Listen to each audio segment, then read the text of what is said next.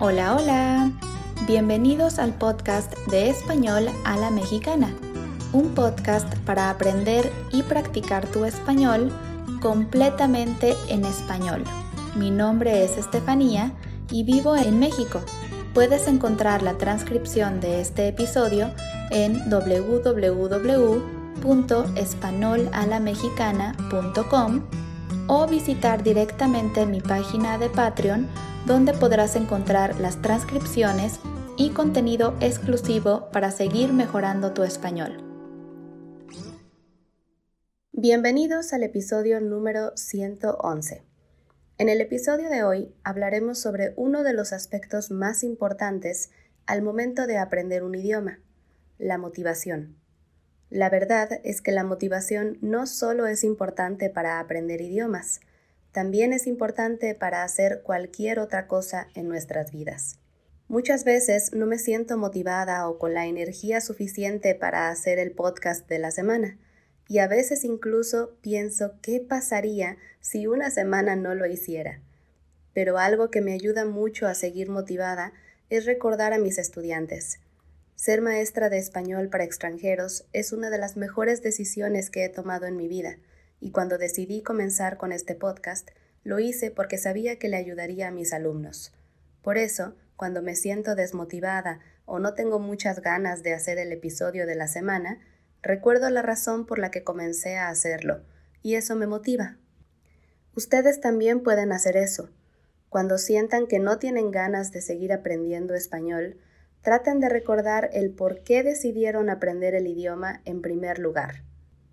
Quizá van a viajar a un país hispanohablante, o tal vez necesitan el idioma para su trabajo, o quizás simplemente es su nuevo pasatiempo. Cualquier razón es válida. Lo importante es recordar esa razón cuando queramos rendirnos.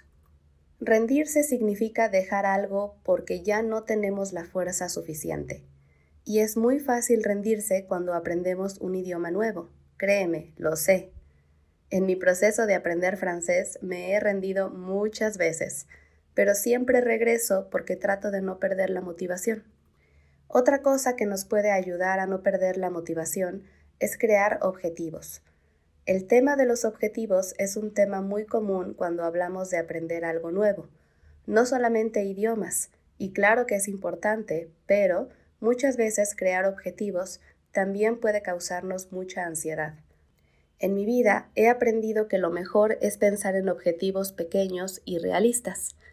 Cuando aprendemos un idioma, siempre comenzamos con muchísima emoción y nos queremos comer al mundo y aprender todo el idioma en un mes, o a veces incluso en una semana. Por supuesto que eso no es posible. Sin embargo, estamos tan emocionados que pensamos en objetivos imposibles de cumplir. Siempre me ha parecido muy interesante y un poco chistoso que el 90% de las veces que conozco un nuevo estudiante y les pregunto cuál es su objetivo de tomar clases de español, ellos responden que quieren ser fluidos en el idioma. Lo entiendo, a mí también me encantaría ser fluida en francés o en cualquier otro idioma que decida aprender, pero cuando pienso en mi proceso aprendiendo inglés, me doy cuenta de que yo comencé a aprender inglés desde que era muy joven y me tomó muchos años poder sentirme cómoda hablando el idioma. Y aún ahora, aunque sé que hablo bastante bien y que puedo tener diferentes tipos de conversaciones en inglés, no sé si me consideraría fluida completamente. Ser fluido en un idioma puede ser algo muy subjetivo. En mi opinión, ser fluido en un idioma significa que eres capaz de hablar sobre cualquier tema de forma natural. Por eso, cuando mis alumnos me dicen este objetivo, siempre pienso que quizá un mejor objetivo sería pensar en qué tipo de conversaciones nos gustaría hablar con naturalidad. La mayoría de las veces, nuestras conversaciones con amigos, familia o compañeros de trabajo suelen ser sobre los mismos temas.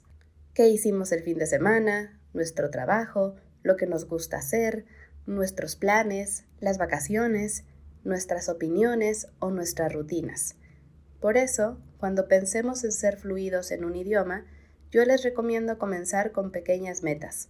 Quizá las primeras semanas nos podemos enfocar en ser capaces de hablar sobre nuestras rutinas, después sobre nuestro trabajo y quizá después sobre nuestro fin de semana para practicar los pasados. Esto es solo una idea, claro que dependerá del nivel de cada uno y lo que quieran practicar primero, es solo una sugerencia. Pensar en objetivos cortos y accesibles nos hace sentir que avanzamos más rápido y que no estamos perdiendo el tiempo. Otra cosa que es muy importante recordar al momento de aprender un idioma es que aprender un nuevo idioma no es un proceso lineal, no es una línea recta. Esto significa que vamos a tener momentos de poca motivación y energía y momentos de mucha motivación. Esto lo veo todo el tiempo con mis alumnos. Tenemos clases durante un par de meses y comienzan a sentirse más seguros y pueden comunicarse cada vez mejor pero de repente tienen una clase en la que olvidan muchas palabras que creían conocer o se equivocan en cosas simples. Esto los hace sentirse muy desmotivados. Pero quiero decirles que es algo completamente normal. A todos nos pasa. Aprender un idioma no siempre será divertido. Por eso es importante recordarnos la razón por la que empezamos a aprender en primer lugar. También es cierto que nuestras emociones y nuestra vida personal puede afectar este proceso, de forma positiva o negativa. Si estamos estresados o cansados, es muy normal que olvidemos palabras comunes o que hagamos errores de cosas que ya sabemos. Nuestra mente también se cansa y eso provoca que olvidemos palabras que creíamos conocer muy bien. No se sientan mal si eso pasa, es un proceso.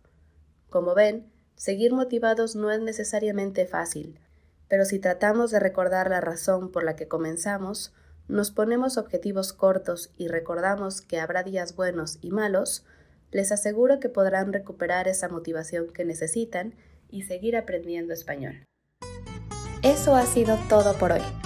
Gracias por escuchar este episodio de Español a la Mexicana y les recuerdo que pueden encontrar la transcripción en www.españolalamexicana.com y apoyarme en Patreon para poder seguir creando contenido para ustedes cada semana. Nos vemos el próximo miércoles con un nuevo episodio. Hasta pronto.